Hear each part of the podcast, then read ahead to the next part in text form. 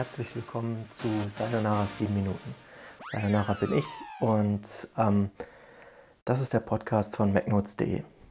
Wir sind mittlerweile bei der 19. Ausgabe angekommen und für diese Ausgabe habe ich mir das Thema überlegt, mit euch über die Pro7-Sendung ähm, Wer stiehlt mir die Show zu sprechen.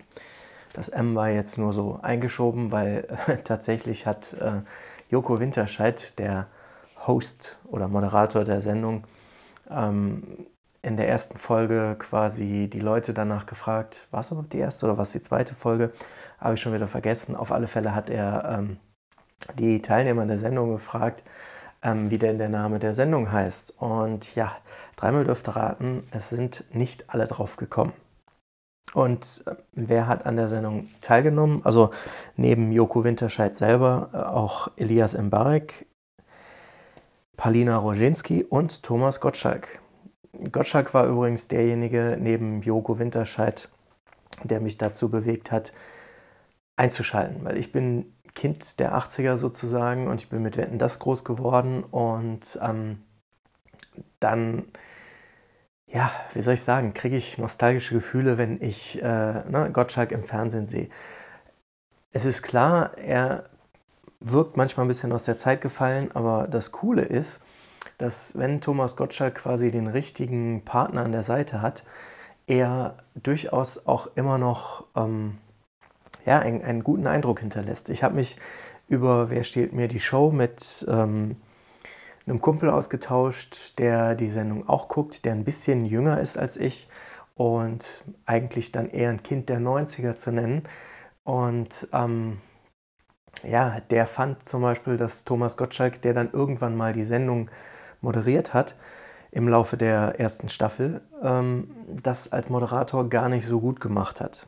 Ich habe mir diese Episode dann auch angeguckt. Also eigentlich habe ich mir alle Episoden von Wer steht mir die Show angeguckt. Ähm, nur, ähm, ja, ich habe dann ein anderes Verhältnis dazu. Ich weiß, was er meint, weil Gottschalk war eben der typische Gottschalk als Moderator.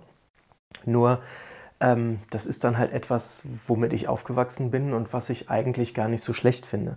Nur, ich finde auch Joko Winterscheid oder Klaas Häufer Umlauf oder ne, andere gar nicht so schlecht und deswegen kann ich mich da eher mit arrangieren, also sowohl mit dem einen als auch mit dem anderen. Und für ihn war quasi die Performance von Gottschalk als Kandidat deutlich besser als die Performance von Gottschalk als Moderator.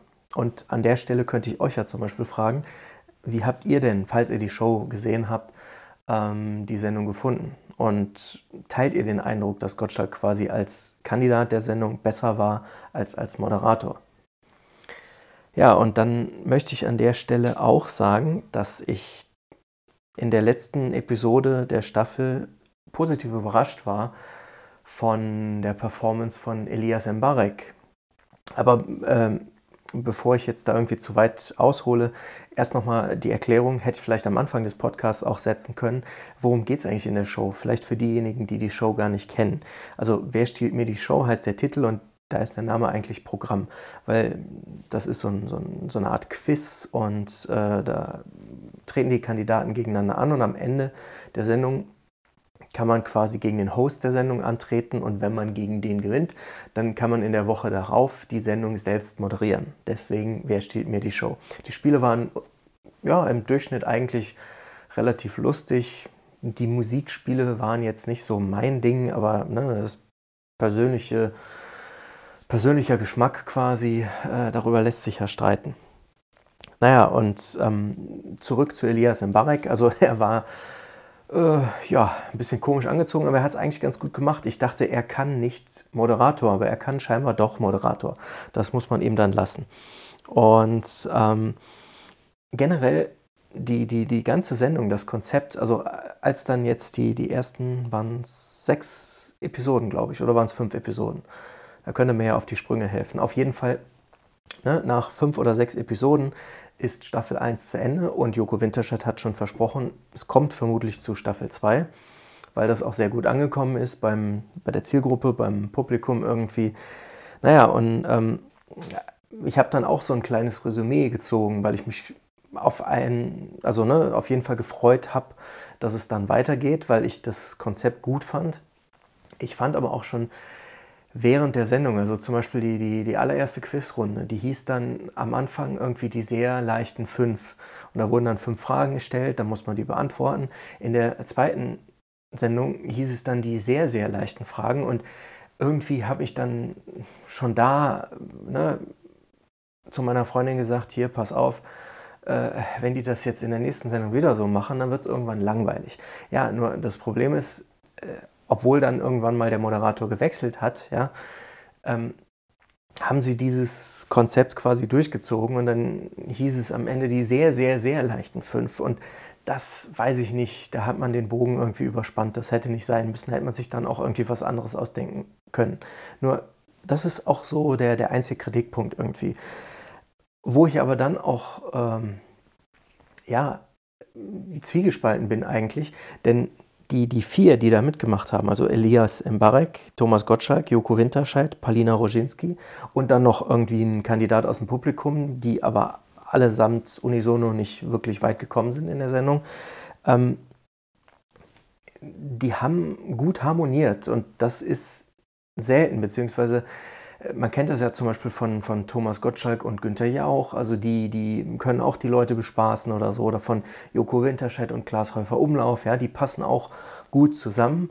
Und ähm, je nachdem, ne, wenn dann da irgendwie mal Leute zusammen sind, die, wo man merkt, da stimmt die Chemie, äh, Chemie nicht, ja, dann ist es halt schade. Und ich habe mir gedacht, was wäre, wenn in Staffel 2 jetzt die, diese vier wieder antreten. Ja? Ähm, zum einen habe ich die Gefahr, dass, oder die, die Befürchtung, nicht die Gefahr, die Befürchtung, dass die Sendung sich dann irgendwann abnutzt, wenn man quasi auf Dauer immer die gleichen Gesichter sieht. Ja? Ich weiß auch nicht, ob Thomas Gottschalk dann, ne, ich, keine Ahnung, wann die das dann aufnehmen würden, aber ob der sich dann wieder dafür hergibt. Eigentlich fand ich es ganz cool, weil ähm, ne, so sieht man das Gesicht nochmal in einem anderen Kontext und nicht so im Radio hier oder also bei BR3, 4, also irgendeinem bayerischen Rundfunk, Radiosender macht er da noch ein Programm und ähm, ja, im ZDF sollte er da irgendwas machen, aber das sind alles so Konzepte, äh, mehr so altbacken, wie man es halt schon kennt und nichts Neues. Und durch Jokos Idee zu Wer stiehlt mir die Show, wurde das Ganze ein bisschen aufgelockert und äh, kann man dann Thomas Gottschalk eben auch dem jüngeren Publikum wieder ein bisschen mehr verklickern. Und das finde ich eigentlich ganz gut, weil er ja in der Fernsehgeschichte doch irgendwie einen Fußabdruck hinterlassen hat.